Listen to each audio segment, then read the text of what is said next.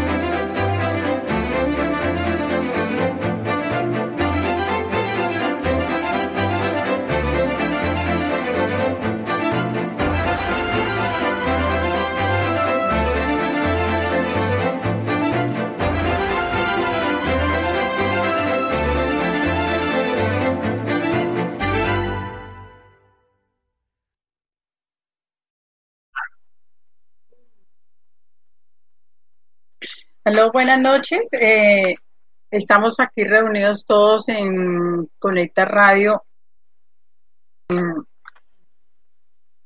en las siete miradas, en el gran debate de hoy que se trata sobre las marchas y protestas con violencia. Vamos a definir ese tema que es bastante tedioso y, y bien triste para todos, porque el derecho a manifestarse se convirtió en una pesadilla para todos para las autoridades, para los comerciantes y para el mismo pueblo. El derecho de expresión frente al derecho de la seguridad de todos. Anteriormente el manifestante se, de manera pública se reconocía como un fenómeno social, así como una forma efectiva de protesta social. Ahora estas marchas se, se, convirtieron en sinónimo de violencia, en un desorden y caos del cual los ciudadanos tienen miedo. La más fuerte de manifestaciones, voy a hablar un poco muy rápido sobre las grandes manifestaciones últimas que han pasado en estos últimos meses. Eh, la del pasado 16 de agosto, en defensa de la equidad del género, donde las mujeres pidieron justicia y como pretexto causaron múltiples destrozos en una estación de transporte público. No fueron todas, sino como siempre, un pequeño grupo pseudo radical. Esto sucedió en México. Eh, tenemos en Nicaragua, Colombia, Venezuela, diferentes partes del mundo, Irak, Ecuador, Hong Kong. Bueno, entonces yo los invito a cada uno de mis compañeros de mesa eh, a desglosar un poquito el tema. El derecho de expresión frente al derecho a la seguridad de todos. ¿Qué se puede hacer para que una marcha no se torne tan violenta? ¿O a qué se debe la violencia en una marcha en protesta, ya sea de mujeres o ya sea de estudiantes, como hemos visto últimamente en Colombia? que los estudiantes llegan a, los destrozos, a los grafitis, dañando todos los buses, los edificios, eh, saqueando los comercios. Eso ha sido a nivel mundial ¿A qué se debe esto? Entonces yo paso a, a, Miguel Gómez. Por favor, ayúdame en esto, Miguel. Buenas noches, Emily. Buenas noches a toda la mesa de trabajo. Buenas noches a todos nuestros oyentes. Aquí en Colombia son las 6 de la tarde, 6 minutos. Un clima bastante frío, se encapotó la noche, creo que va a llover. Eh, nuestro compañero Camilo pide excusas porque se encuentra enfermo, constipadito del pechito y no puede venir al debate. Entonces, eh, presento las excusas por él. Bueno, con respecto al tema, es que es el enfoque que también la prensa le quiera dar a estas manifestaciones. Porque si vemos la prensa, cuando los guarimberos en Venezuela hacen destrozos, queman comercios, queman autobuses, entonces esos son héroes de la patria. Esos son mártires, esos son, si hay un muerto es mártir. Eh, los guarimberos pasaron a ser eh, una mafia idolatrada por la prensa extranjera y por la prensa de Venezuela que está contra el régimen de, del dictador Maduro. Entonces, entonces, entonces es muy difícil como el enfoque de la prensa a nivel global en esto. Lo mismo lo que está pasando en Ecuador. En Ecuador ahorita hay protestas y protestas duras, pero todos ya los están llamando vándalos y terroristas. Pero entonces el pueblo no tiene derecho a, a protestar. Porque, por ejemplo, cuando protestamos aquí en Colombia, los estudiantes o los que protestan, entonces esos son terroristas criminales, pero los de Venezuela no. Los de Venezuela sí son héroes, son mártires, son son lo mejor que hay y los guarimperos no es que sean unas monjitas de la caridad. Y es lo mismo que pasó en Francia con los chalecos amarillos. La prensa quiso minimizarlos y tratarlos de terroristas y de todo, pero hasta que lograron su, su cometido que era que no les subieran a la gasolina. Entonces hay que ver eso como los enfoques de la prensa que está al servicio de X o Y muestran eh, los disturbios, muestran las protestas de las de los demás de las de, según la nación que sea entonces ahí son bandidos o son buenos entonces hay que ver también ese ese espectro de la prensa como lo presenta gracias Evi. gracias Miguel Sí, eh, aquí en, la costa este de los Estados Unidos son las 7 y 9 minutos, en Colombia son las 6 y 9 minutos. Y bueno, estamos transmitiendo aquí la mesa de Conecta Radio, el debate de las siete miradas. Nuestro tema de hoy es las protestas sociales en marchas con violencia. Bueno, ahora paso a, a Juan Carlos. ¿Tú qué opinas al respecto, Juan Carlos? ¿A qué se debe la violencia? ¿Se puede hacer una manifestación sin violencia? Bueno, pues gracias Emily, eh, gracias a todas las personas que se están conectando en este momento mm, eh, con nuestro WhatsApp y también se pueden comunicar con nosotros directamente ante la ante el Facebook Live que estamos ya conectados acá. Bueno, pues sí, sí, yo estoy completamente que todavía se puede hacer eso. Eh, coincido mucho con lo que dice Miguel.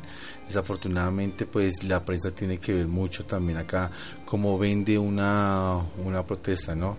Em, eh, considero de que, de que los jóvenes ya, ya, llamémoslo, o sea, no vamos a, entrar en, el punto en el que en dónde se encuentra el joven, si sea en Colombia, Nicaragua, El Salvador, no, no, vamos a entrar solamente como joven, ¿sí? Em, y estas personas eh, considero que eh, les hace como como, como excitante, ¿sí? excitante desafiar al gobierno, desafiar a la autoridad, ¿no? Y desafortunadamente siempre el detonante en cualquier, en cualquier marcha es la, misma autoridad, ¿sí? Claro, obviamente que los eh, muchachos, ya, ya que, que universitarios o encapuchados, Em, pues obviamente que están haciendo de pronto algún trancón o, fomentan el desorden en la ciudad, pero eso siempre tiene un límite. Para ellos nunca que, que para ellos nunca va a haber un límite. Entonces considero Emily que pues de, que desafortunadamente pues para que haya em, de pronto como eh, como una paz como tú lo mencionas y como una marcha de paz, una marcha tranquila, pues obviamente que se debe de generar eh, eh, no se puede generar pues, pues ningún brote de violencia, ni por un lado ni por el otro. O sea, quiero ser eh, radical en la, parte que digo que ni por un lado ni por el otro. O sea, me, que me refiero a ni, ni por la parte de los estudiantes o de los que hacen la marcha, ni por el lado de las autoridades, porque cualquiera de esos focos que, que comience a, hacer eh, algún disturbio, pues todo se va a desatar en un caos terrible. Entonces considero que sí se podría hacer siempre y cuando pues las autoridades no fomenten pues eh, el uso de, de, armas ni de gases porque eso pues va a encender eh, un problema mucho más aquí, aquí, en, aquí en Bogotá sobre todo. Entonces, a tu pregunta, considero que sí se puede siempre y cuando pues las autoridades no abusen de su poder, Emily. Gracias, Juan Carlos. Bueno, sí, en realidad es muy triste que tenemos ese derecho, salir a protestar por algo que debemos reclamarle a nuestros gobiernos, pero en Santa Paz se puede reclamar, hacer protestas. Quiero llevar también un buen ejemplo, eh, las protestas de Puerto Rico. Puerto Rico fue una isla pequeña donde protestaron desde el 13 de julio hasta continuo, continuo, todos los días, de cacerolazo, de cánticos, del famoso perreo que es auténtico allá de autótono de allá de Puerto Rico. ¿Y qué pasó? Con sus protestas así en paz lograron que Ricardo Rosselló saliera como gobernador de la isla. O sea que sí se puede hacer una buena protesta sin tanta violencia. Yo pienso que también es la desadaptación, la ignorancia en que viven los países para que lleguen al extremo de la violencia. Puede ser eso. ¿Qué opinas, Ivonne? Espérame un momentico, yo eh, quiero eh, contrarrestar esto y, qué pena piso, eh, piso Ivonne. claro, Emily, tienes toda la razón, pero, pero si tú te das cuenta, esas marchas que duraron varios días, o sea, vuelvo y digo, o sea, es exactamente lo que yo dije. Fueron marchas tranquilas, en paz, de brazos, pero mira que la fuerza pública no intervino y considero que uno no interviene a, fuerza como se hace aquí en Colombia o en Bogotá, porque sus líderes, en este caso tal vez Enrique Peñalosa o tal vez eh, el presidente Iván Duque, no da la orden directamente a las Fuerzas Armadas para que paren ya la marcha. Y para parar ellos la marcha, pues tienen que difuminar gases, contener a las marchas, que no sigan eh, eh, pues fomentando el desorden en la ciudad. Entonces, claro, si se dejara una marcha en paz y que las autoridades no se metan, pues consideraría que nosotros, si, pudiésemos hacer historia en Colombia de una marcha tranquila y en paz, porque no hay un, no hay un motor de, de fomentación a, la violencia. Entonces, claro, es un buen ejemplo, Emily, pero eh, si lo vamos a comparar, hay que también pues compararlo con el, con, el sistema de, eh, ¿cómo se llama eso? Con, con, el sistema eh, de autoridad que existe aquí en Colombia, Emily. Ahora sí le paso la voz a Ivonne. Eh, espera un momentico, Ivonne. Eh, Juan Carlos, exactamente, eso era lo que yo iba que debido a, que hay un gobierno o las, no el gobierno, sino las, las leyes, el, sistema judicial se, se, sabe manejar y no pasa a la anarquía, porque la anarquía también quiere decir que hacen lo que quieren porque un gobierno no está presente, está como ausente. Bueno, ahora sí. Emily, Emily, Emily. Diga. Qué pena pero yo sí quiero hacerles una aclaración. Una prestigiosa emisora de Colombia, que no es exactamente antigobiernista, sino gobernista, ya hizo una declaración de que en el intento de incendio del edificio de ICETEX estuvo la policía, hubo miembros de la policía encapuchados tratando de incendiar el edificio. Entonces, para eso. Eh, sí, Miguel, gracias por el dato. Sí, eso también lo tenía más adelante, pero tienes toda la razón. Sí, eso es a que, a que vamos, a que si se hacen protestas, yo quiero ir a protestar, ¿por qué cubrirme el rostro y hacer que, que, que la marcha no funcione, sino ir a vandalizar, ir a quemar, ir a romper, ir a robar, ir a atropellar a las demás personas? Eso es, eso es lo que pasa con las personas desadaptadas que quieren dañar el fin de la marcha. ¿Sí me entiende? Hacerlo, hacer distorsionar la, la situación por lo que la marcha se está haciendo. Ahora sí, escuchamos a Ivonne. Ivonne, compañera, buenas noches. Hola, buenas noches a todos los amigos de Conecta Radio a las 6 y 17 de la tarde. Gracias por acompañarnos en este debate al punto. Hoy hablando de las protestas y la violencia que se genera en torno a ellas. Mi concepto al respecto de lo que estamos debatiendo es el siguiente. Eh, y empiezo por lo último que estabas comentando, Emily, con respecto a por qué las personas eh, se, se cubren su rostro. En Colombia hay un alto grado de violencia, como, todo, como todos lo sabemos. Eh, somos así estemos o no encapachados por decir o hacer eh, distintas cosas que estén fuera del, del orden normal o de lo que las personas quieren escuchar, nos volvemos un objetivo, llámese militar, social, y podemos, nuestra vida puede ponerse en peligro. Con esto no estoy justificando a aquellos que utilizan taparse el rostro para hacer actos violentos, pero otros que también se tapan el rostro simplemente se están cubriendo su vida para que no ocurra lo que ocurre a diario en el país, que son asesinatos. Entonces, esos son dos puntos que hay que tener en cuenta. Segundo, eh, evidentemente, los aparatos de represión que han fabricado el Estado, como el SMAC, que es la fuerza de acción disponible de la Policía Nacional, pues precisamente no están ahí para cubrir o para mm, fueron fueron formados o fueron sí formados evidentemente para eh, evitar las marchas. Y entonces eh, depende de la primera autoridad que es la que da la orden en el caso de Bogotá no del alcalde el actuar de esta fuerza. Entonces al, al, al desarrollarse una marcha como la de los estudiantes de la Universidad Distrital y de las universidades públicas y al generar un poco de caos en la movilidad y entre otras cosas frente a los principios que manejan también eh, políticos que se manejan en la ciudad, pues lo que hace la fuerza pública es entrar, digamos, a generar violencia y obviamente eh, los estudiantes responden a esa situación. Eh, se, se, han cometido bastantes barbaries. El SMAT tiene ya en su cuenta bastantes muertos por exceso de la misma fuerza que ellos aplican. Entonces sería importante analizar esos casos. Eh, estudiantes que han perdido ojos, eh, por las, eh, han perdido su oído, por las bombas de aturdimiento, bueno, indígenas.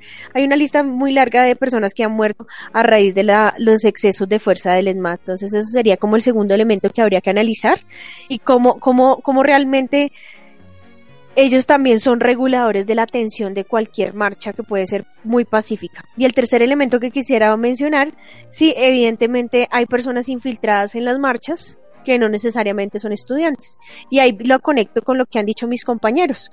Entonces es muy fácil decir que los estudiantes son terroristas y que todos los que estudian en universidades públicas son vándalos o son guerrilleros. Pero lo que no se dan cuenta es que hay muchas personas infiltradas en la universidad pública que utilizan precisamente esos escenarios para organizar, digamos, bandas de eh, digámosle, criminales, digámosle, de, fuera del orden para crear el caos. Porque evidentemente hay personas, digamos, dentro de la sociedad que en su descontento, digamos, con el orden que está, pues lo que hacen es generar eh, precisamente anarquía, caos, porque creen que ese es el camino correcto para conseguir los intereses que en ese momento se están discutiendo en la sociedad, pero realmente no lo son. Entonces dejo tres elementos en la mesa que son muy importantes para analizar todo este caso de violencia. Eh, gracias, Emilia. Gracias, Ivonne. Bueno, sí, muy cierto todo eso y sobre todo la violencia que ejerce el SMAP, que eh, detrás de su uniforme son más vándalos que los mismos estudiantes o las mismas personas que protestan. Desafortunadamente eso es muy cierto. Eh, vamos con Patti. Patti, ¿tú qué dices? Buenas noches, amigos de Conecta Radio. Buenas noches, compañeros de la mesa. Eh, son las 6 y 21 minutos de la tarde en Colombia, 7 y 21 minutos en la costa este de Estados Unidos. Muchas gracias por la invitación. Y respecto al tema estoy muy de acuerdo con todo lo que la compañera Ivona ha dicho. Eh, en este país no se puede protestar eh, de manera frentera porque es muy fácil llegar y coger cinco o siete muchachos y torturarlos y hasta que pierdan el conocimiento o hasta morir o desaparecerlos. Obviamente, yo estoy de acuerdo que sí se debe protestar. Nosotros tenemos, estamos habidos muchas cosas, de muchas necesidades y debemos protestar. Yo en dos o tres ocasiones salí a protestar con mi esposo y mis hijos. Mis hijos lo han hecho y no por eso somos unos vándalos ni, ni vamos a quemar edificios ni nada. O sea, porque uno protesta porque realmente no está de acuerdo con, las, con la situación que se está viviendo. Obviamente, sí es cierto que existen infiltrados, pero también hay desadaptados. Y esos desadaptados no deben estar haciendo parte de una manifestación y de una protesta. Son personas que no le hacen nada, de, no le hacen bien a la protesta. Y mientras sigan protestando de esta manera, nunca, absolutamente nunca les van a poner cuidado. Nunca. Mientras haya eh, edificios rotos, vidrios, bueno, todo lo que se inventan y todo, y sean infiltrados o no lo sean, igual yo soy de las que pienso que las personas que hacen eso es porque no les conviene, discúlpeme, que la protesta llegue al fin que realmente se necesita. ¿Y a quién le conviene eso? Al Estado. Al Estado le conviene que las protestas no salgan a flote, que, no, que la, meta de la protesta es que le bajen el impuesto, o que les den una excelente salud a los, a los profesores, o que le bajen a la gasolina, o que les paguen más, bueno, en fin, a ellos no les conviene. El Estado es lo más absurdo que pueda tener este país. Entonces realmente sí soy de sí apoyo las protestas, pero en la medida de lo posible sin tantos vándalos y sin tantos infiltrados, porque así no vamos a llegar a nada. No va a pasar nada. No pasa de ser una protesta más. Muchas gracias, Emily. Gracias, Patti. Sí, ya había dicho yo eso, que no llega a un final completo una manifestación debido a los vándalos, que son los que desenfocan en sí el, el fin de la, de la protesta. Entonces no hay atención del gobierno, simplemente ven que son vándalos y que son desadaptados y, nunca van a hacer nada por el pueblo, eso es cierto. Bueno, Miguelito, ¿tú qué opinas? Hola e-, Emily, hola a todos mis compañeros. Bueno, yo, bueno, de todo lo que les he escuchado, pues estoy muy de acuerdo con Patty, ya que estos, estas personas que pretenden ser escuchadas o mm, por estos actos salvajes, pues no lograrán que sean escuchadas. O sea, si marchan por algo, pues que sea pacíficamente, pero como han dicho, los infiltrados y todo eso, pues quizás no, no permiten que estos sean escuchados y no van, y no van a progresar en sí. Entonces, pues es bastante mal eh, que, o, es bastante triste porque no van a ser escuchados porque van a ser agredidos por la misma violencia de, de la autoridad en sí. Entonces, pues es bastante interesante este tema. Gracias, Emil. Gracias, Miguel. Bueno, sí, muy cierto todo esto. Ahora, mi pregunta es, ¿se debe, em, se debe judicializar a todos estos vándalos para evitar precisamente todo esto? O sea, hay leyes que están sacando posiblemente en Japón, Hong Kong, que he escuchado, que es donde ha habido también protestas últimamente fuertes, donde van a prohibir las máscaras y encapuchados en todas las protestas. Y al que encuentren así, lo van a coger preso. Eh, sería bueno también para ver quién está detrás de esa máscara y ver realmente si está, lo que está haciendo eh, amerita toda la violencia que está ejerciendo sobre esa marcha, que en lugar de ayudar y apoyar, está acabando con la marcha. Eh, ¿Están de acuerdo en que se debería judicializar a estas personas? Eh, Juan Carlos. Emily, Emily, Emily, eh, una interpelación antes de Juan Carlos. en Hong Kong prohibieron las máscaras y, y en Hong Kong prohibieron las máscaras y la siguiente manifestación, la prohibición, todos fueron enmascarados en señal de protesta. O sea que eso no, no, no, no, va, no va a tener ningún, ningún fin para hacer una buena marcha con tal de que detrás de esas máscaras, porque no todos, como decimos, dice Ivonne como dice Patti y Juan Carlos, y yo también estoy de acuerdo, no todos los que están detrás de una máscara es un vándalo o un pillo. Desafortunadamente en nuestro país y en varios países también existe eso de que lo torturan, eh, lo, lo matan y lo desaparecen, eso sí es muy cierto. Entonces, debemos tener como medidas de aseguramiento en una marcha todos los que estamos alrededor de una marcha. Tener una seguridad que cuando van a salir a hacer las marchas podemos estar tranquilos de que van a hacer una marcha pacífica. ¿Ustedes qué creen? Juan Carlos.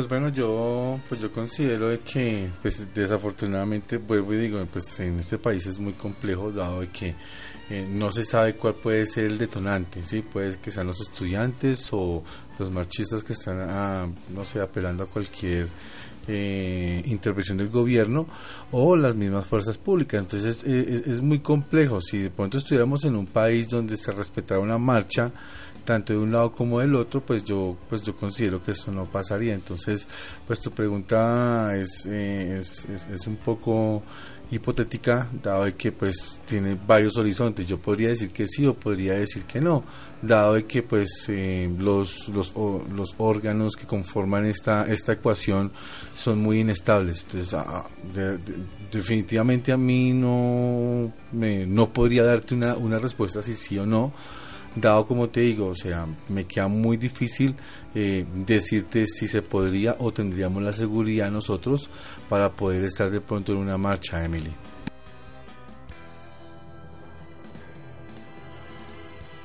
Gracias, Juan Carlos. Sí, realmente es muy triste eso, porque así como dice Patti, que anteriormente salieron todos en familia a protestar. Yo también salí a protestar cuando yo trabajaba ya en un hospital del gobierno para pedir y exigir que nos pagaran. Salimos a marchar. Nunca vimos eso, ese vandalismo que se ve ahora, eso fue hace muchos años atrás. Salimos a marchar los del distrito y bueno, gracias a Dios en esa época nunca se presentó. Yo salí a una marcha, salí tranquila, fuimos hasta el centro y no pasó nada. Hoy en día creo que eso no se puede hacer porque, como bien dicen, ya sea el SMAT o la misma, los mismos policías o el que sea, los pueden capturar y desaparecer y hasta matar. Bueno, entonces, eh, Miguel, ¿tú qué opinas al respecto? Eh, gracias, Emily. Eh, no, pues es que el problema es que el partido de gobierno y sus seguidores han criminalizado la pobreza en este país. Todo el que viva de la calle 13 hacia el sur es terrorista, guerrillero y narcotraficante. Todo el que estudia en una universidad pública es un guerrillero, es un terrorista, es un narco, es un terror, de todo.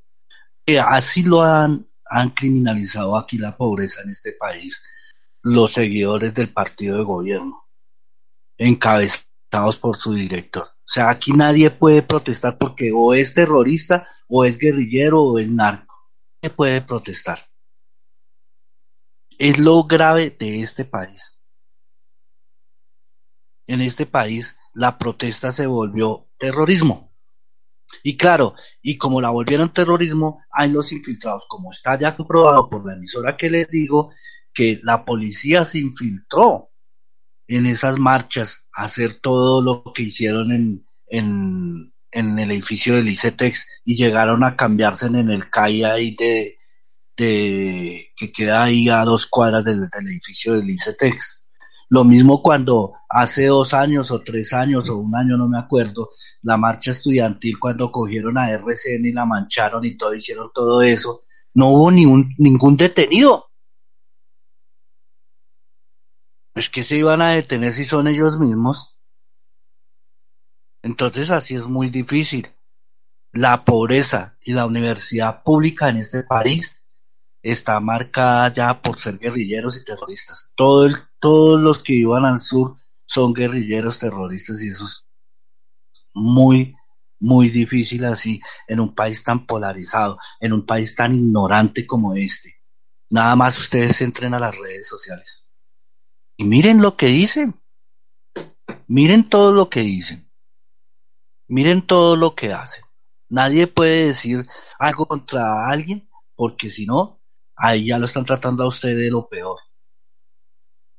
Y no podemos comparar las marchas y las protestas con lo que hoy pasó, que apoyo a Álvaro Uribe Vélez por el llamado de la Corte Suprema de Justicia. Hoy hubo unas marchas para hacerle contrapeso a la justicia de este país, para que no haya un juicio contra este señor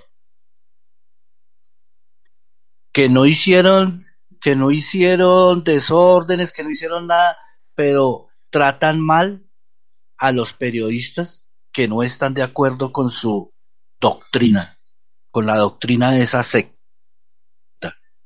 Entonces así es muy difícil cuando se criminaliza la pobreza y, se tacha a todos de terroristas. Es muy difícil. ¿Y cuántos detenidos hay? Yo quisiera saber ah, que nos contaran cuántos detenidos hay en el ICETEX. No los hay, como ya lo comprobó la emisora que les digo.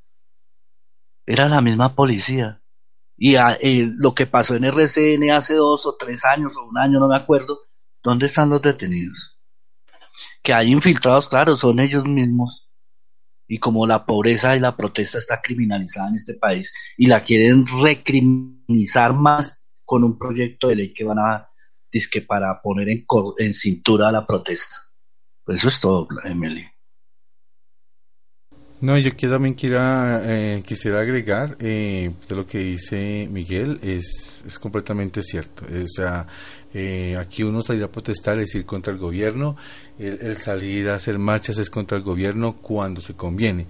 Yo quisiera invitar a todos los oyentes que nos están escuchando por Facebook Live, por nuestra emisora, por nuestras diferentes aplicaciones, que miremos el país que va a pasar este próximo 8 de, de agosto miremos y con eh, perdón perdón es que yo trato de confundir esos dos meses no sé por qué pero bueno eh, el 8 de octubre que es prácticamente ahorita el martes que todo el país eh, va a salir a, hacerle campaña a nuestro salvador de este país realmente a, a que no puede ir a, la corte como dice Miguel.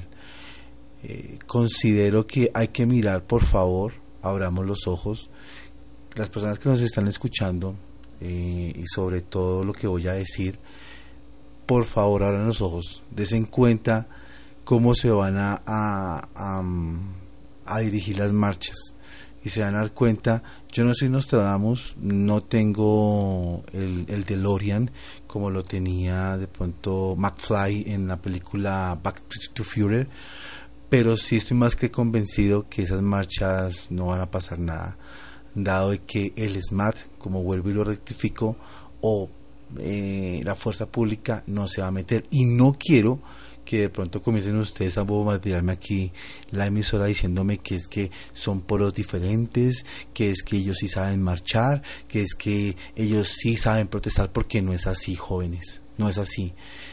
Yo considero que los universitarios también lo saben hacer. Pero vuelvo y rectifico, si el ESMAR o si el gobierno los cohiben y los paran con bombas lacrimógenas, con bombas aturdidoras o con esos balines de aturdición, obviamente que eso es dispararle prácticamente a un, a, un panal de abejas.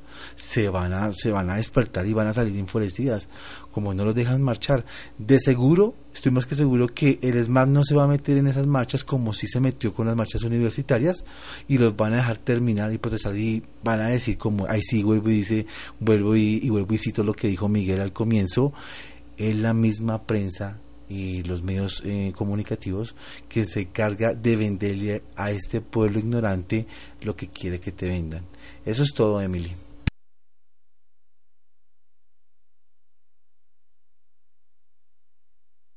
Mm, gracias, Juan Carlos. Sí, realmente es muy triste lo, lo que está pasando en mi país, en Colombia, que no se puede ya protestar, ya no se puede salir a la calle y decir no estamos de acuerdo porque la misma justicia se encarga de callar el pueblo, de tener un pueblo ignorante que no estudie para poderlo gobernar a su acomodo. Esa es la realidad, la triste realidad.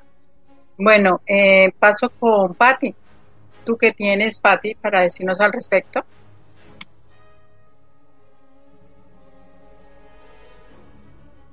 Eh, Buena, eh, nuevamente buenas noches y qué pena, me encontraba un momentico ausente resolviendo un trabajo de campo. ¿Me recuerdas la pregunta, por favor?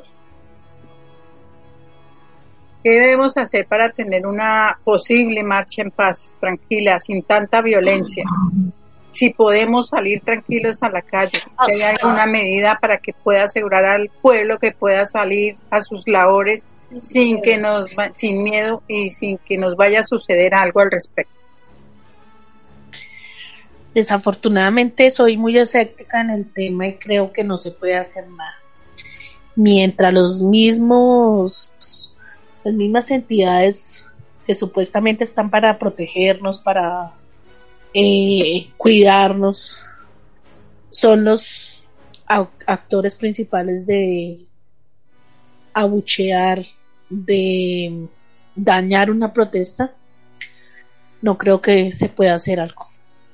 No estamos preparados para, para salir a protestar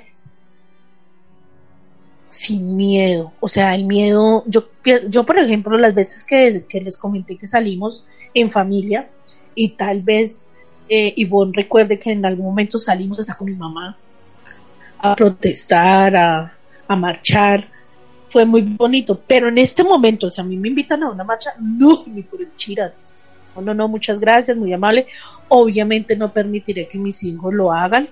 Yo no puedo exponer la vida de ellos eh, ante unos maleantes, ante unos vándalos. Eso no lo podría hacer. Entonces yo creo que es muy difícil.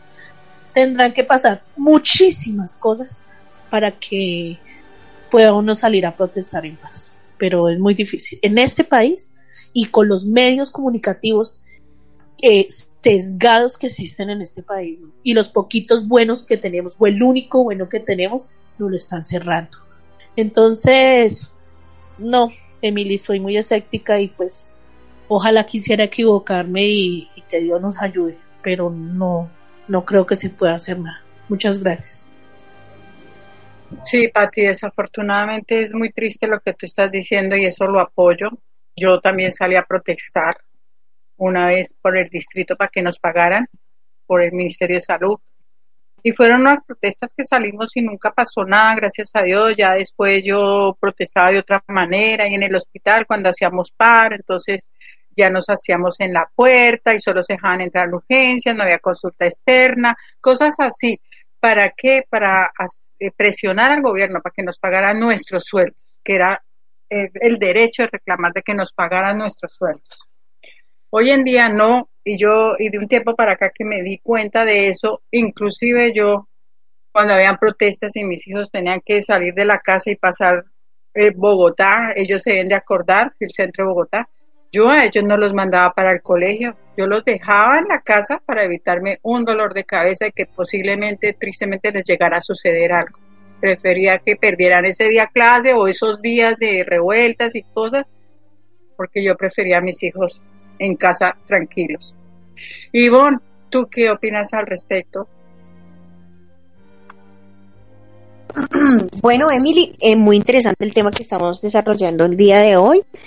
Yo considero que, bueno, hay que seguir defendiendo la protesta social como el elemento que le permite a todas las comunidades, ya sé, comunidades indígenas, estudiantiles, trabajadores, eh, manifestar sus inconformidades frente a las decisiones que toman los gobiernos de turno que afectan la integridad de esas mismas comunidades. Entonces, debe ser defendida desde todos los actores de la sociedad y no podemos dejar amedrentarnos por las situaciones que están pasando para dejar de hacerlos.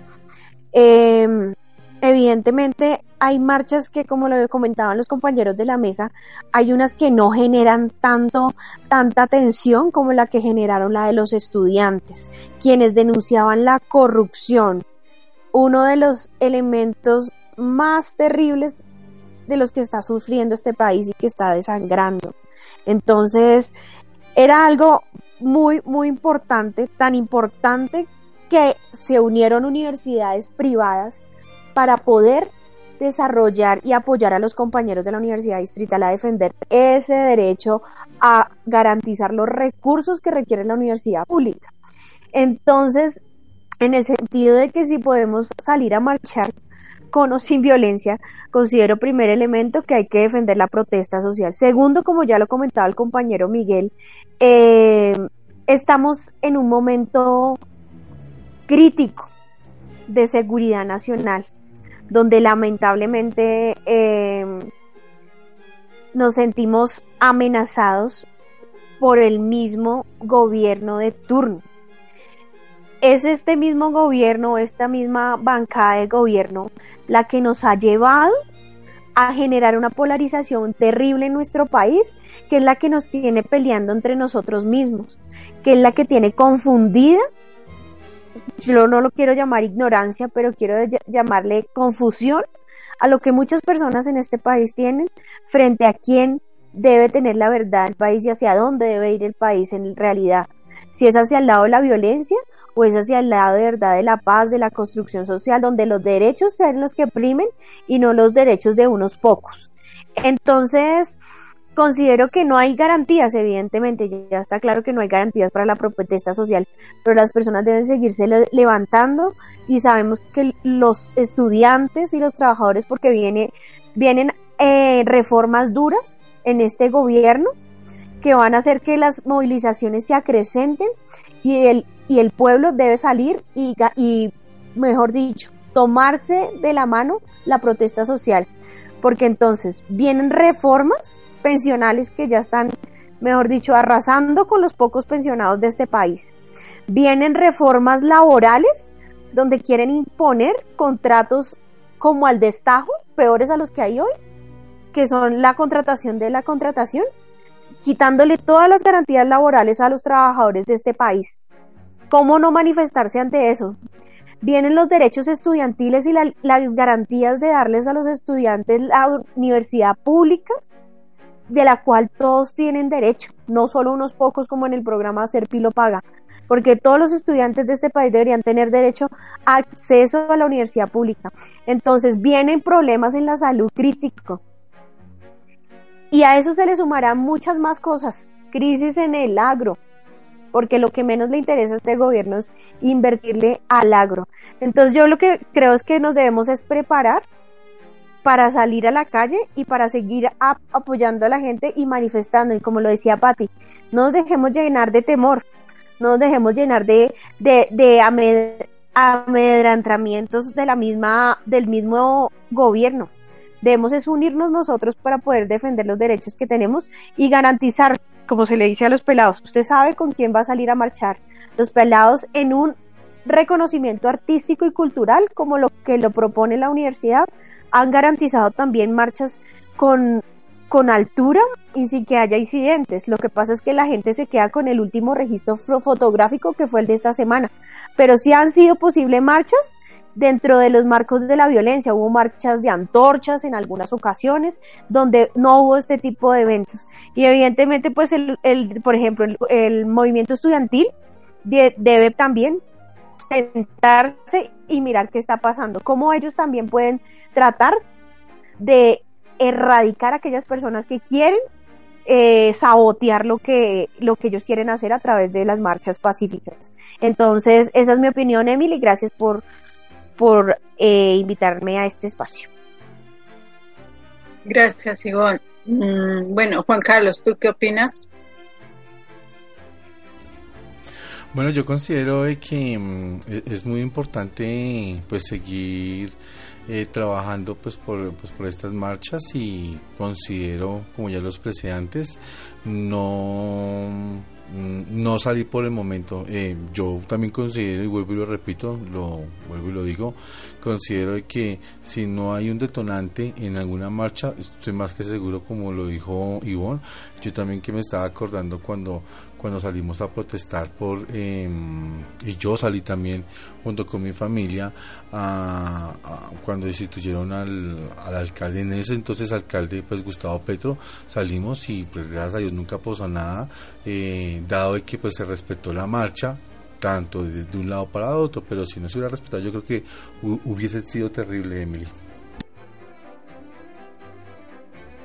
Así es, Juan Carlos, sí. Uno no sabe, es un detonante que uno puede estar ahí en cualquier momento, puede formarse lo que decimos folclóricamente un zafarrancho. Y Miguel, ¿tú qué opinas?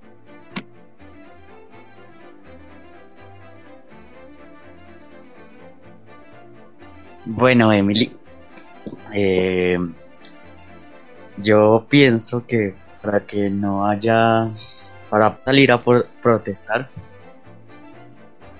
pues sería que todos fueran civilizados, lo cual es imposible, pero para mí sería la única forma que tuvieran al menos educación algunas personas, porque eh, anteriormente estaba hablando con, con Camilo, o sea, antes, que hay que no todos los que están en las universidades distritales eh, o sea, no son encapuchados ni nada, son personas, son estudiantes de esas universidades que también les, les gusta la violencia y pues la única forma para ellos de hacer eso.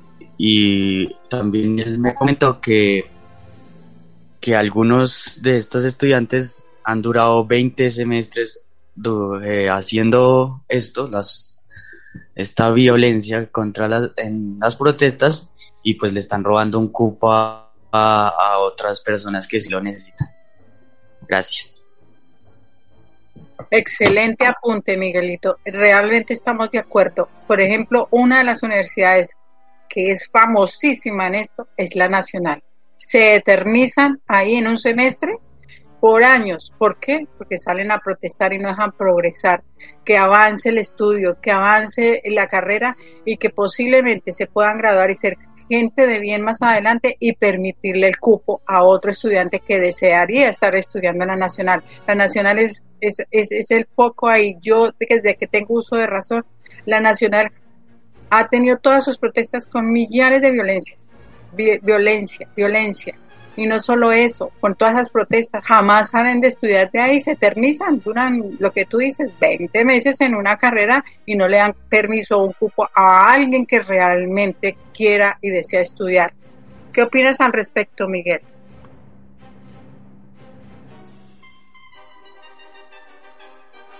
Eh, Emily, no, sí, estoy de acuerdo y eso está ya más que comprobado de que hay personas que se, que se eternizan en una carrera y es solamente para fomentar esto y para y para conseguir adeptos movimientos populares eh, que como el ELN o como las FARC o guerrilla o guerrilla así eh, rural y, y en la ciudad. Pero pero es que miren si nos ponemos a mirar la protesta en este país, empezamos con las bananeras.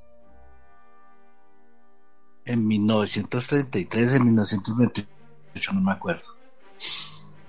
Asesinados más de 20 campesinos. Y ahora nos quieren decir que eso nunca existió. Ahora quieren reescribir la historia. Todo empezó con una manifestación contra la Banana Fruit Company, eh, que explotaba ya a los trabajadores y los trabajadores salieron a marchar y el ejército mató a más de 20 personas. Seguimos con más marchas, por ejemplo, las marchas que, hizo, por ejemplo, Gaitán la marcha del silencio, la marcha por la paz, fueron marchas que fueron en paz, que no hubo problema ni nada. Seguimos pasando por la historia y este país ha sido un país mm, como dormido, no, no, no pasaban marchas, viene el Frente Nacional, Ah, bueno, en la dictadura de Gustavo Rojas Pinilla hubo marchas y hubo eh, muertos en la Plaza de Toros, cuando silbaron a la nena, a la hija del general, a, María Eugenia. Entonces, y seguir pasando y pasando. Es un país con un marasmo que no tiene eh, conciencia para protestar. Y llegamos a 1970, ah no, a 1970, cuando le roban las, las elecciones a Gustavo Rojas Pinilla. Ese día el pueblo tampoco se despertó, no hubo protestas, ese 19 de abril, esa noche nos mandaron a dormir a todos a las 11 de la noche y chao, y al otro día el presidente era Pastrana. Llegamos al 14 de septiembre de 1977, que yo creo que es ahí donde nació y murió porque nunca más se volvió a presentar una protesta tan fuerte en este país, donde se paralizó este país casi por una semana, el 14 de septiembre de 1937. El ejército y la policía hicieron y hicieron, hubo muchos muertos, pero ese día se paralizó y con violencia, y hubo peleas, y hubo saqueos, y hubo quema de buses, y hubo de todo ese día y los siguientes días 15, 16, eh, eh, la cosa tiraba a mejorar, pero empeoraba en momentos. Después seguimos mirando. ¿Qué más marchas, qué más vainas de protestas que este pueblo haya tenido? Mm, no, la séptima papeleta que no fue una marcha, que fue para cambiar esa obsoleta constitución que teníamos de, de 1800 pero ahí no hubo marchas. Después vienen los asesinatos de los candidatos de Galán, de Pardo Leal, de Bernardo Jaramillo, de mm, Carlos Pizarro. Y, sí, hubo marchas y el, día de los entierros, y, pero no hubo protesta. El pueblo salió y se fue y se fue a dormir y al otro día no sabía a quién habían enterrado, ni por quién estaban protestando. Y así vienen las marchas de la MANE, de los estudiantes, y no pasa nada, o sea, siempre son marchas, hay infiltrados, queman, hacen, deshacen, la policía le pega a los estudiantes, pero lo, lo particular es que no detienen a los verdaderos vándalos. ¿Por qué? Porque, pues, como decían las paredes en Montevideo alguna vez, la policía no combate los crímenes porque está ocupada cometiéndolos. Entonces, eh, la verdad es que este país es para marchas y para protestas es un país paquidérmico, con un marasmo tenaz, con pereza. Aquí puede pasar lo que usted quiera pasar. Si le quieren subir la gasolina a 20 mil pesos, la van a pagar y nadie va a decir nada. Que si le quieren, que le iban a poner el IVA a todos los productos de la canasta familiar, aquí no hubiera pasado nada lo dejan pasar. Es un país tan ignorante, me perdona Ivonne, tan ignorante que le dijeron voten para que no lo roben y votaron para que nos siguieran robando. Es un país tan ignorante que le dijeron vote si quiere la paz o si quiere la guerra y prefirió la guerra. Y ahora que está volviendo la guerra, entonces salen y se esconden como ratas, me perdonan el término, los del partido de gobierno y sus seguidores, y ahora sí que el pueblo ponga a los muertos y se maten entre ellos mismos, pero los que pedían guerra ya no quieren que sus familias ni sus hijos vayan a la guerra. Entonces, es un país, es un país de ignorantes, de todo lo que usted quiera. La verdad es que si seguimos haciendo un recorrido, como les hice, de las marchas y protestas, desde las bananeras hasta esta época, ese es el resultado. Es un país que no, no merece lo que tiene. Es un país que no merece eh, eh, la conciencia. Es que no, es que ya ni conciencia tiene este país, este pueblo no tiene ni conciencia. Y podrán seguir habiendo marchas y no va a pasar nada. Gracias, M. Gracias, Miguel. Sí, muy cierto todo lo que tú dices. Un pueblo ignorante y sobre todo amnésico. Se les olvida todo lo que ha pasado atrás en la historia de nuestro país. Bueno, vamos a un corto de comerciales. Ya regresamos aquí en el, en el gran debate de las siete miradas en protestas, marchas con violencia. Ya regresamos.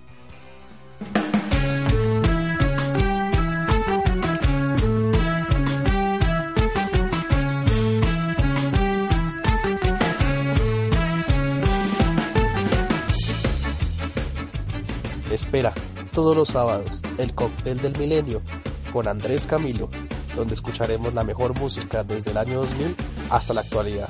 Acompáñame todos los sábados, 5 pm Colombia, 6 pm Costa Este de Norteamérica. Te espero, ya lo sabes.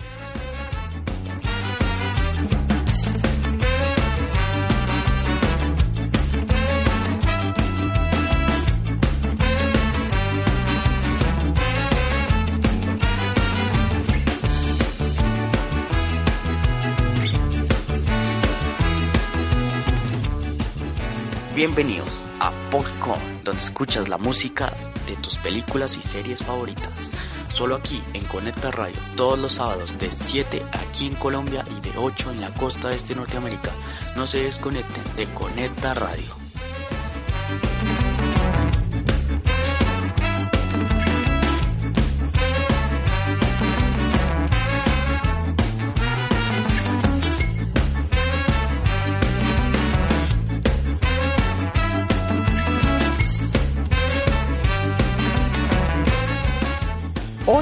De Conecta Radio, les invitamos a escuchar el programa Nuestras Raíces los sábados 2 de la tarde Colombia, 3 de la tarde Costa Este Norteamericana, solo aquí en Conecta Radio.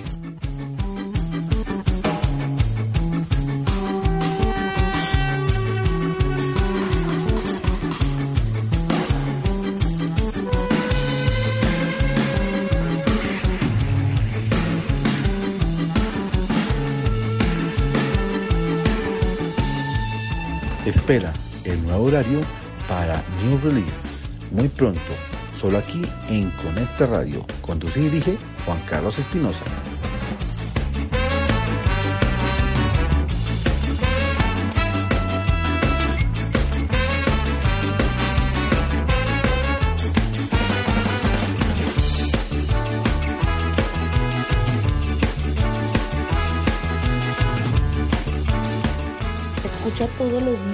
Miércoles y viernes Luna Vallenata con Patti.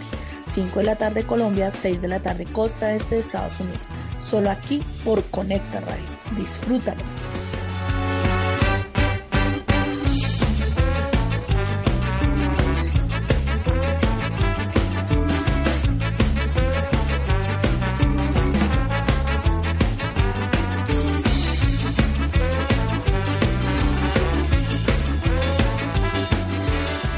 Los invitamos todos los sábados A nuestro programa Dejando Huellas Contigo, 8 pm Colombia, 9 pm Costa Este Norteamericana, solo aquí en Conecta Radio. Los Los esperamos.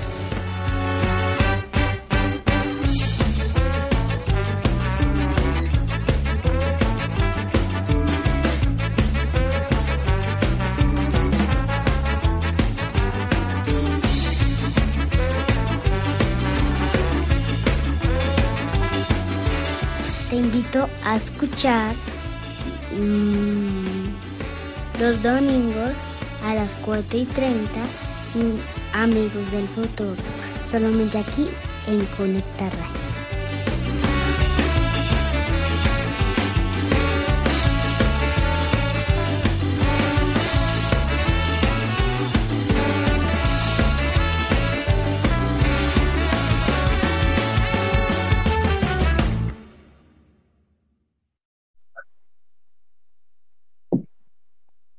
Bueno, seguimos aquí en Conecta Radio en el debate de las siete miradas, con las siete miradas, perdón.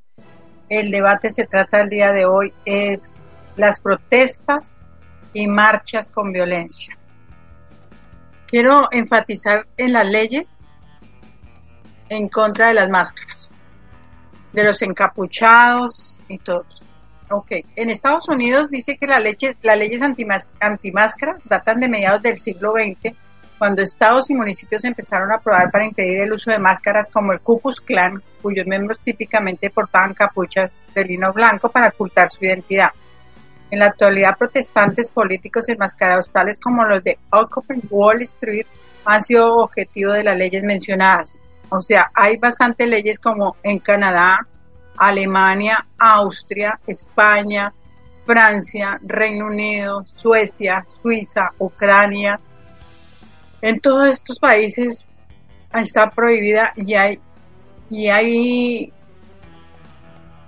leyes antimáscaras donde llegan hasta 10 años de cárcel.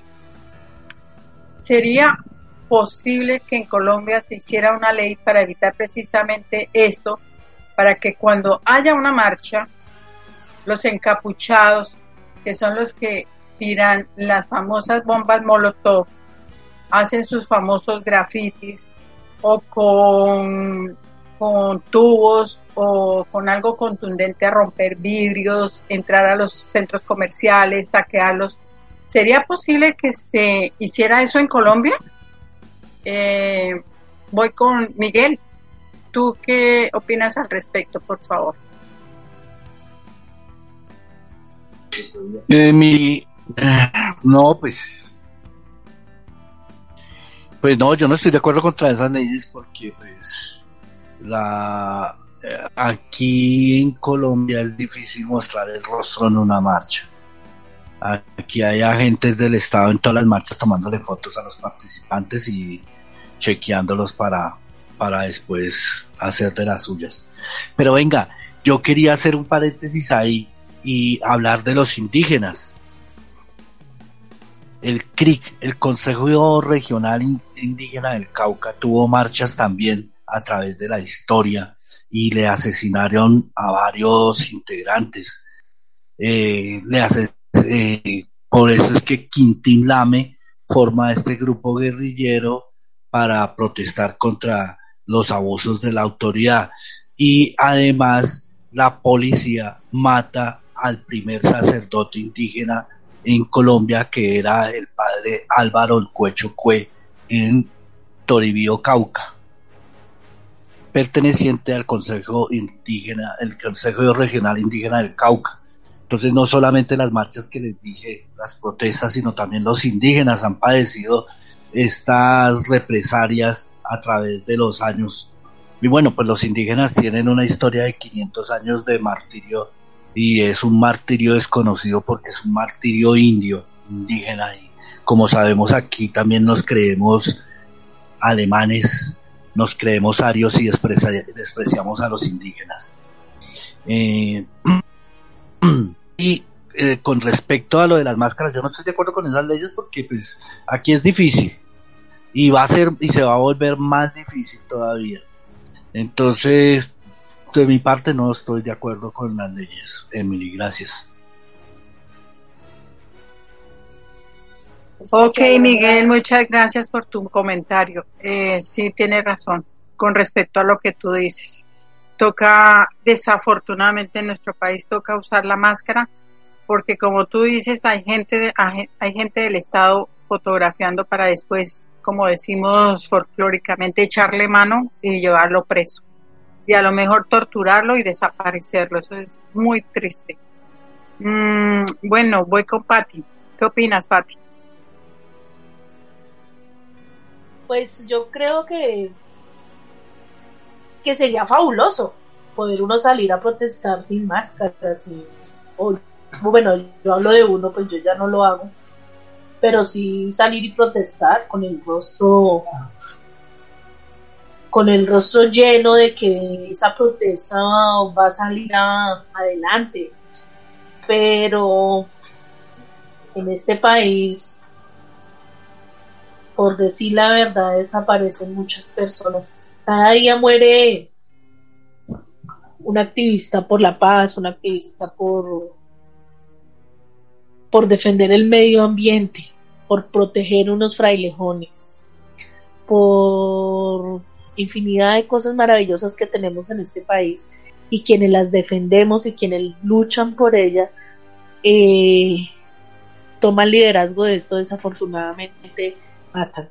Entonces, pues para mí sería fabuloso poderlo hacer, pero acá no se puede. Desafortunadamente, eh, aquí muy fácilmente desaparecen a la gente y eso queda así. Hay gente que todavía, hay mamás, familias enteras que todavía están preguntando dónde están sus seres queridos. Y pues como todo acá es una impunidad. Es muy triste. Créanme que para mí es muy triste tener que decir eso de mi país. Pero la realidad. Sin embargo, vivo convencida de, de que hay muchas cosas por, por seguir, por hacer y que hay que seguir haciendo. Y pues tampoco caer en el círculo vicioso de, pues como esto está así, pues sigamos así. No, nosotros podemos aportar, en el caso de mío, aportar hijos con educación, eh, con conocimiento, con en paz. Entonces, yo pienso que si eh, empezando en cada hogar uno puede hacer esas cositas, pues seguramente las protestas serían muchísimo mejor. Sí, hay chicos que están desubicados y salen y creen que eso es salir a bolear pa, eh, piedras, eh, prender papas explosivas, bueno, todas esas cosas que se inventan. Pero, pero pues no se trata de eso. Y mientras las instituciones de este país estén en esas condiciones de querer sesgar la información, de querer acabar con, con lo que con las protestas, pues no va a pasar absolutamente nada. Ahí está el foco. Porque si esas instituciones se dedicaran a educar y no a castigar, entonces seríamos otro tipo de personas. Pero realmente no, mire, aquí, acá por, por, por el solo hecho de uno querer bajarse normalmente de un bus, es lo más lógico que para que tú puedas subirte a ese bus, necesitas necesita esperar que se bajen los solos que van a bajar del bus y por eso hay pelea. Por eso hay intolerancia. Yo era una de las que peleaba por eso. Ey, dejen bajar para que ustedes puedan subir. Pero ya para qué? Si la gente no entiende. Eso es gastarse uno en gastar energías uno con la gente. La gente parece, no es que uno no puede insultar a un animal, uno no puede decir son burros, son marranos, no, uno no insulta a un animal. Pero aquí falta muchísima educación y educación para salir a protestar y educación para saberse comportar. Mientras no haya educación, no va a pasar nada. Mientras no haya respeto, no va a pasar nada. Mientras no haya responsabilidad, no va a pasar nada. Por eso, las personas que quieran salir a, protestar y por seguridad deban taparse en el rostro, deben hacerlo. Muchas gracias. Emily, eh, perdón, te interpelo un momento. Dime. ¿Emily? Sí, dime, Miguel. Bueno, Emily, mire. Quiero hacer una corrección. Al padre Álvaro El lo mataron en Santander de Quilichao el 10 de noviembre de 1984. Era eso. Y bueno, mire, para no para ya terminar ese tema de las protestas a través del tiempo eh, Enrique Tenorio eh, el día que llegó el, el Papa de los Pederastas a Colombia, Juan Pablo II, llegó a este país y fue al Cauca. Y le dijeron a Enrique Tenero que leyera el discurso delante del Papa. Cuando él empezó a leer y empezó a contar todo lo, que pasaba y todo lo de lo que ellos habían sufrido durante los 500 años de, la llegada del, del español aquí, se paró un sacerdote, lo cacheteó y le quitó el discurso. Y el, el Papa de los Pedrastas, Juan Pablo II, eh, le dijo a, Tenorio que él iba a leer el discurso y que le mandaría un mensaje. Murió este individuo, el Papa de los Pederastas, y nunca le envió un mensaje. Y eso quedó así y quedó tapado a través de los años y de la historia. Un discurso que fue una protesta de la comunidad indígena del Cauca, del CRI, del Consejo Regional Indígena del Cauca, y fue una protesta ese día en la homilía que él dio en el Cauca y quedó así y nunca se supo más. Entonces, si ven que en este país, si no los callan, los tapa el tiempo y no pasa nada. Gracias, señor. Sí, gracias Miguel. No, está buena tu apelación porque de verdad que desafortunadamente lo que tú dices y yo lo apoyo es un pueblo ignorante y fuera de eso sufren de amnesia, no se acuerdan de lo que está sucediendo y siguen igual de ignorantes. Em, ahora cambiemos de tema porque desafortunadamente es muy triste escuchar todo eso, sobre todo el Papa de los Pederastas que muy seguramente ese discurso lo habrán roto y lo habrán tirado a la basura porque no les interesaba escuchar las verdades que ellos mismos hacían. Bueno, yo pienso que hablemos del SMART. Dime. Sí, pero yo lo tengo. Dime. Yo tengo ese discurso, yo lo recuperé. Yo oh. tengo ese discurso, yo lo recuperé en papeles, en unos papeles en una biblioteca de Armenia yo recogí, yo lo, yo recogí ese disco, lo tenían por allá en lo más recóndito de esa biblioteca y yo tengo ese discurso. O sea que usted lo cogió, lo metieron allá y lo, lo hicieron en y usted lo encontró. Lo que pasa es que ah, en ese entonces estábamos haciendo un trabajo, yo, eso es del año 85 más o menos, no, 87, perdón, porque papá vino en el 86, en el año 87, y nos pusieron a hacer en, para filosofía eh, un trabajo sobre el Consejo Regional Indígena del Cauca. Y e investigamos tanto, nos metimos en tantos lados con una compañera eh, de estudio, eh, con Sandra Patricia Quimbayo, eh, y nos metimos en tantos sitios que logramos recuperar un poco ¿no? de documentos y de papeles y yo tuve y lo transcribimos en el trabajo el discurso completo de, de, este indígena ante el Papa. Y yo lo tengo gracias a Dios yo lo tengo. Qué bueno Miguel entonces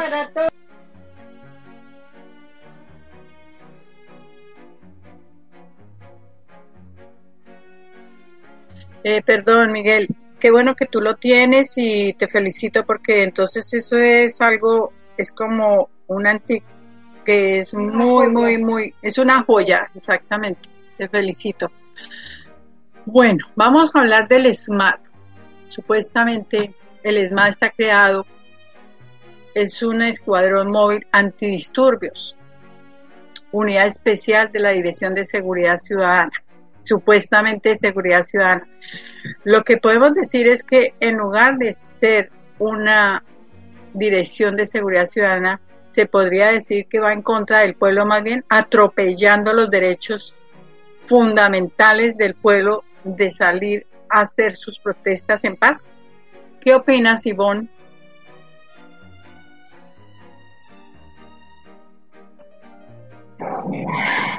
Eh, bueno, pues ya lo había comentado inicialmente. Eh, el ESMAD es uno de los causantes de unos de los causantes de muertes en el país. Entonces, pues evidentemente está ahí también como un generador de violencia, no como un generador, sí, eso es, como tú dices, antidisturbios. Entonces, el fin de ellos es disolver la protesta utilizando todos los recursos que ellos tienen, obviamente que están supuestamente avalados, pero que son armas con las cuales se puede matar gente porque son bombas de aturdimiento, gases que pueden dejar inconsciente a la gente, eh, balas de, bueno, utilizan unas balas que son con las que mataron a los estudiantes de la Universidad Nacional, entonces pues están ahí como generadores de violencia no como acompañantes de ninguna marcha ni de ninguna manera, están ahí para generar violencia. No más la presencia, digamos, de, de estos individuos ahí en la marcha, pues ya genera, digamos, una tensión, genera, digamos, inconformidades, etcétera, etcétera. Pero también cabe recordar que en las marchas estudiantiles de, de hace uno o dos años, muchos estudiantes lo que hicieron fue darle rosas y abrazos a los, a los a los, a los policías del SMAT, pues digamos en su justa, digamos, realidad de como estudiantes, pues entender que es la educación, como lo decía Patti, la que debe mediar en todo tipo de conflicto. Entonces, para mí sí, el SMAT definitivamente tiene un alto grado de responsabilidad frente al activar la protesta social violenta y al generar todos estos disturbios. Otro eh, atenuante de la situación es que, por ejemplo, en el caso de las últimas marchas han entrado a las universidades públicas. Este, este, esta fuerza no puede entrar a las universidades públicas si no cuenta con una autorización, digamos, de la misma universidad. Y en los últimos días entraron a la Universidad Pedagógica Nacional sin autorización expresa del rector. Entonces han violado toda la autonomía universitaria y pues eso todavía está en investigación. Entonces, son cosas que debemos analizar y que el gobierno también debe analizar frente a cómo son los abusos de autoridad que se están dando en el marco de, la justicia que ellos creen o del orden social que ellos quieren proponer, pero que realmente son eh, violaciones al derecho a la protesta. Gracias. Gracias, Ivonne. O sea, podemos pensar en un SMAT que no haya en Colombia, que puede haber marchas sin un SMAT, podemos pensar en una Colombia sin SMAT. yo, eh, pues yo, pues, eh, pues yo considero, es, es eh, que, qué pena yo te piso, Ivonne. Eh, yo considero que ya lo habíamos expresado antes, Emily, de que desafortunadamente eh, solamente para ciertas marchas sacan el SMAT yo lo, yo, yo lo manifesté hace un comienzo, eh, o sacan la fuerza pública para disolver las marchas. Vamos a esperar qué va a pasar para este próximo martes. Miremos las noticias. Los invito a que todos miremos las noticias. Y Ivonne continúa. Gracias, Juan Carlos. Lo que pasa es que en el, en el país del Sagrado Corazón, pues todo pasa. Si acá, digamos, la justicia realmente no, no cumple con su función hasta que eso no se ha arreglado en este país, hasta que la justicia realmente no, no se tome, digamos, las riendas, no sea una justicia equitativa, una justicia realmente sin corrupción, pues ninguna situación va a funcionar bien en el país. Y por eso es que, digamos, eh, todos estamos, digamos, en una tensión frente a lo que ocurre en las marchas. Entonces, por eso es importante el país tiene que entrar en un proceso, ya está en un proceso de crisis, que seguramente, como lo comenté, se va a agudizar y lo que se, se, pretende es que el país entre en una reflexión profunda, así no, no de manera desesperanzadora como lo comenta el compañero Miguel, sino más bien transformadora. Y seguramente se va a dar, porque cuando más toquemos fondo, pues seguramente saldremos adelante.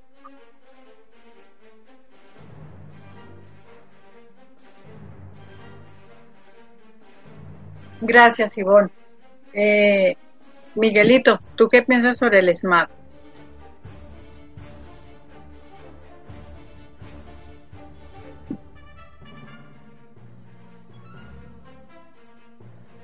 Bueno, Emil, eh, en cuanto al SMART, pues eh, en algunas protestas, o me acuerdo en una, que estuvimos Camilo y yo, que fue la de las universidades distritales.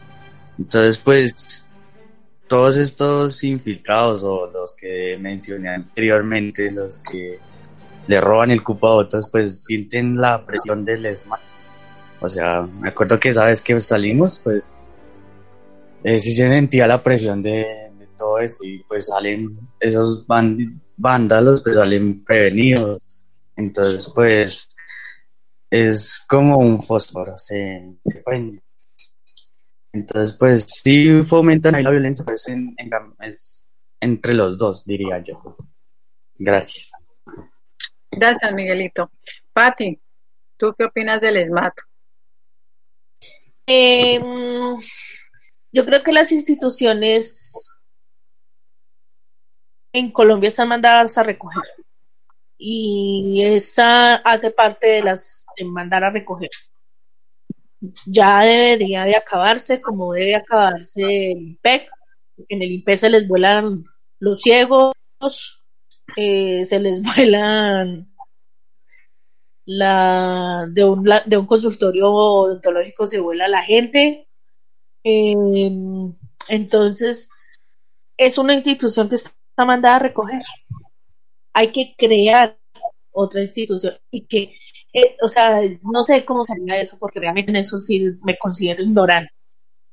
Pero sí em, crear con, o sea, yo creería, o sea, o sea, si en mis manos estuviera que no hubiera política, que no hubiera nada de esas manos oscuras que siempre quieren tener poder dentro de esa institución nueva. Yo crearía una institución nueva, mandaría a recoger esa institución, no nos sirve, no nos aporta, no nos educa, solo nos acusa, nos señala, nos desprestigia y no nos sirve. Una institución que no sirve, o sea, está mandada a recoger como otras instituciones, nuevamente digo. El IP está detrás, ahí, está haciendo filita para, para también ser una de las instituciones que tiene que desaparecer, como en su momento desapareció el Departamento Administrativo de Seguridad. Entonces, no sé a quién le corresponde acabar eso, pero pues me imagino que no les conviene si es el Estado eh, acabar con una institución de esas, porque mientras ellos estén avalados a torturar, a mandar chorros de agua terriblemente para tumbar a la gente, o las balas de goma que utilizan, o el gas, bueno, en fin, tantas cosas. No sé hasta qué punto uno puede hacerle tanto daño a una persona de esa manera, solo por salir y no estar de acuerdo con lo que está pasando. Está mandada a recoger, como otras instituciones. Muchas gracias. Emily. Dime. Dime, Ivonne. Eh, bueno, dice que mm, ya en el historial de este año son 18 muertos en Bogotá. Ese es el, ese es el triste historial del SMAT con respecto a las muertes. Entonces, quiero referirme a algunos de los cuales han, han, han sido, digamos, eh, responsables. El 20 de noviembre del 2002, Jaime Acosta, a sus 18 años, participaba por primera vez en una protesta estudiantil. La Universidad Industrial de Santander se cerró durante tres semanas por el recorte presupuestal a la universidad pública en, en el gobierno de Álvaro Uribe. El escuadrón móvil anti turbios de la policía, creado en 1999 durante el gobierno de Pastrana, se estrenaba en Bucaramanga. Era una de las 19 unidades que desde esa época operaban en el país, todas al amparo de la Dirección de Seguridad y Ciudadanía DISEC. Eran las 11 de la mañana, los estudiantes lanzaban piedras y papas bombas contra los uniformados de las MAS, quienes se protegen con un escudo de 12 kilos. Son 3.600 policías contra los uniformados 3.600 policías los que conformaban esta fuerza de choque. Respondían con gases lacrimógenos, perdón, arremetidas de bolillo y taser. De un momento a otro son un disparo. Los estudiantes vieron caer a Jaime Acosta pálido y con un hueco en el pecho. Se murió a la entrada de la universidad. Le disparó un miembro del SMAT que nunca identificaron. Entre los estudiantes hicieron una vaca para enviarlo de regreso a Valledupar. No hubo responsables por esta muerte, ni siquiera investigación se abrió. Ese es solamente para mencionar uno. Está el nombre también de Carlos Giovanni Blanco. El 8 de noviembre de, 2000, de 2001, 2005 Nicolás Neira, y así muchos detrás eh, ataques de los agentes de disponibles de del SMAT, solamente para mencionar, los, las personas que quieran, digamos, profundizar en este artículo, ustedes lo pueden encontrar en las dos orillas y está titulado como 18 muertos en Bogotá, el negro historial del SMAT. Se los dejo ahí para que pues podamos consultarlo. Gracias, Ivonne. Sí, yo también estoy en las dos orillas y ahí dice también que ya es hora de desmontar el ESMAD en Colombia porque este escuadrón fue fundado en 1999 y tiene un largo historial de acciones violentas por las cuales ha sido condenada la nación. Gracias a ellos se ha vuelto un país violento relativamente y ya están pidiendo que eso se renueve, se remueva de ahí de, la, de las instituciones. Eh, Miguel, ¿qué opinas sobre esto del ESMAD? Bueno, Emily, eh, eh, no, estoy de acuerdo en que el ESMAD siga, el ESMAD hay que desmontarlo. Eh, es una fuerza terrorífica, es una fuerza asesina, ya como lo están comprobando ustedes, 18 muertos en Bogotá y sin contar los que han pasado en el resto del país, que sería bueno que nos contaran qué ha pasado en el resto del país en las manifestaciones, porque no solamente en Bogotá son las manifestaciones, son en Cali, en Medellín, en, en Atlántico, en, en, Cartagena, en Barranquilla. Entonces sería bueno que nos dijeran cuántos son los muertos por el SMAT. Eh, no, no estoy de acuerdo en que siga y que ojalá lo, lo tumben. Vea, quería hacer otro paréntesis y hablar sobre también las protestas de los indígenas. Resulta que en las protestas como ya les dije, tres líderes del CRIC han sido asesinados. El padre, el único sacerdote indígena país del mundo que era Álvaro Huescue, que lo mataron en ah, ahora se me volvió a entrepapelar que lo mataron en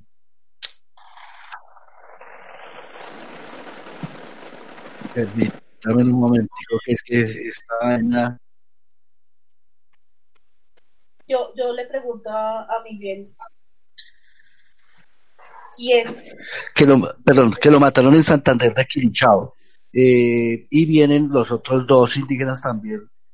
Eh, Abelino Ul, asesinado después de la formación del CRIC en una manifestación. El tercero, asesinado el 24 de enero de 1984 cuando esperaba dialogar con el gobernador del Cauca y en vez de este diálogo recibió las balas asesinas de la policía, que es Apolinar Vestizo. Cayó, cayó antes de, hablar con el gobernador en ese momento. Y la interrupción del discurso de, Guillermo Tenorio eh, fue antes de que nombrara a al, al, padre Álvaro El Cuecho Cue y a estos dos personajes que acabo de nombrar. Cuando él iba a nombrarlos, lo cortaron y, y el, el sacerdote Gregorio Caicer, párroco de la Santísima Trinidad de, Cali. Entonces, para que se den cuenta que no solamente son los estudiantes o son los de las ciudades, también los indígenas de este país han sufrido la represión de la policía y del ejército. Imagínense que en el año 85 la problemática del crimen era la desmilitarización de las tierras la necesidad de la necesidad de, que les devolvieran sus tierras, el derecho a servicios hospitalarios médicos, el derecho a la educación y sobre todo que no se sigan violando los derechos humanos que y, y, que haya derecho a la vida. Imagínense, y es lo mismo que todavía se está peleando hoy en día. Pues estamos desde el año 87 eh, al 2019, han pasado 40 años. Es muy triste todo esto, 30 años, perdón. Todo es muy triste esto, entonces eh, no solamente la represión eh, se sufre en las ciudades, sino a nivel rural con los indígenas también. Mi pregunta, Ah. mi pregunta era, antes del ESMAD, ¿quiénes eran los que salían entonces en las protestas, de, en las marchas que se hacían?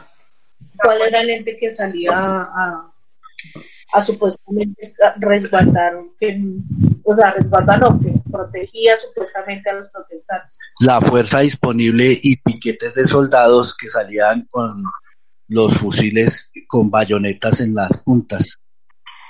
Eso era lo que hacían antes. Gracias. Gracias, Miguel. Eh, con para apoyar lo que dijo Ivonne, también dice que es una estructura gruesa integrada en la actualidad por más de 3.000 efectivos sustentados en el presupuesto vigente de la Policía Nacional por una partida de 372 millones de pesos. Es muy triste pagar 372 mil millones de pesos para que maten al pueblo, maten a los estudiantes, maten a las personas que quieren protestar para mejorar una mejor calidad de vida allá en el país. Eso es muy triste. Me parece que invierten ese dinero y deberían de desmontarlo. Ya les va a estar eh, mandado a recoger, como dice Patti. Muy triste. Juan Carlos, ¿tú qué opinas? Bueno, pues Emily, eh, considero que, mm, que también estoy completamente pues, de acuerdo con mis compañeros. Es, es, un, es un órgano, eh, eh, bueno, es una fuga para la economía de Colombia, ¿no? Este, este, mm, este es un órgano que se debe ya desmontar, dado que solamente lo sacan para, para proteger al gobierno que se encuentra en este momento de turno, ¿no? Es muy importante eso eh, para que ustedes eh, tengan presente que ya toca desmontar este órgano realmente. Entonces, con, completamente de acuerdo con mis compañeros, Emily. Sí, Juan Carlos, porque eh, realmente el ESMA ha tenido un comportamiento represivo intenso en fuerza, más que preventivo. Va es a atacar al pueblo, nunca en prever en que las marchas se vayan a- hacia la violencia. Ellos mismos generan la violencia, por eso es lo que está ocurriendo y, y asesinan vilmente al pueblo. Muy triste. Bueno, yo creo que ya hemos terminado por hoy nuestro gran debate de las siete miradas aquí en Conecta Radio. Le agradezco a todos los que han estado aquí escuchándonos y apoyándonos en esta emisora. Le, los dejo para que el lunes, mañana empieza una buena programación donde hay variedad de programas eh, musicales, debates, temas diferentes a seguir para que nos lleven y nos, y nos sigan a todos en sus móviles y nos escuchen a diario. Esta noche los espero para que me acompañen en, en Conéctate con Dios, donde va a ser música cristiana de alabanza y adoración al Señor. Bueno, les agradezco mucho por acompañarnos esta noche. Les deseo una feliz noche. A todos los de la mesa, Dios los bendiga y gracias por estar aquí. Buenas noches. Gracias.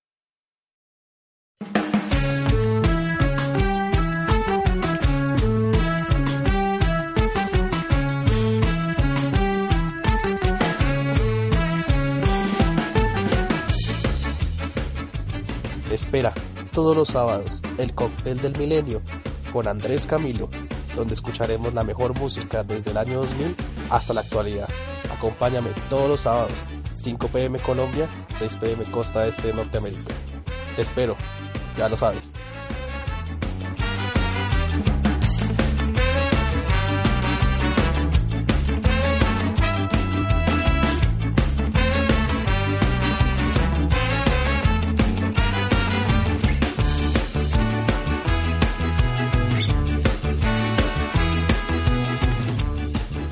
Bienvenidos a Popcorn, donde escuchas la música de tus películas y series favoritas. Solo aquí en Conecta Radio, todos los sábados de 7 aquí en Colombia y de 8 en la costa este de Norteamérica. No se desconecten de Conecta Radio.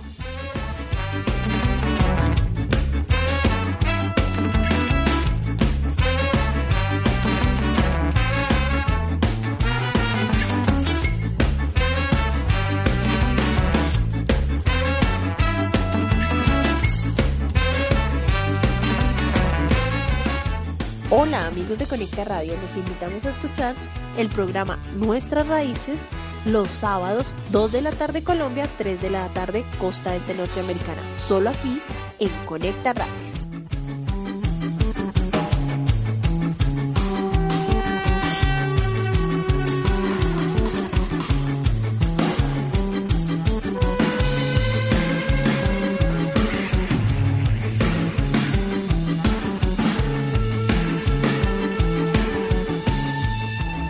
Espera el nuevo horario para New Release muy pronto, solo aquí en Conecta Radio. Conduce y dirige Juan Carlos Espinosa.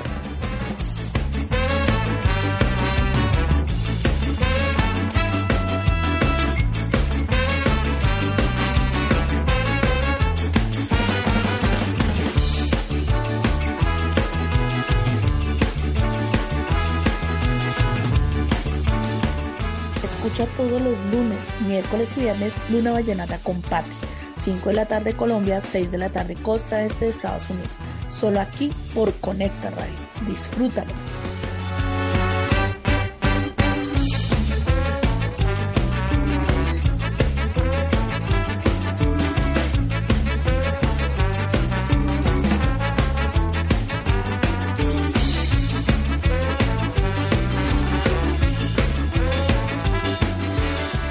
Los invitamos todos los sábados A nuestro programa, Dejando Huellas Contigo, 8 pm Colombia, 9 pm Costa Este Norteamericana, solo aquí. en Conecta Radio.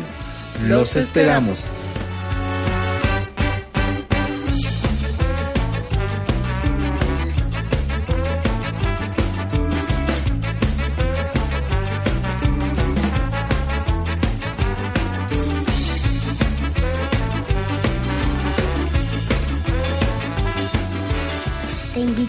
Escuchar mm, los domingos a las 4 y 30 mm, Amigos del Futuro, solamente aquí en Conecta Radio.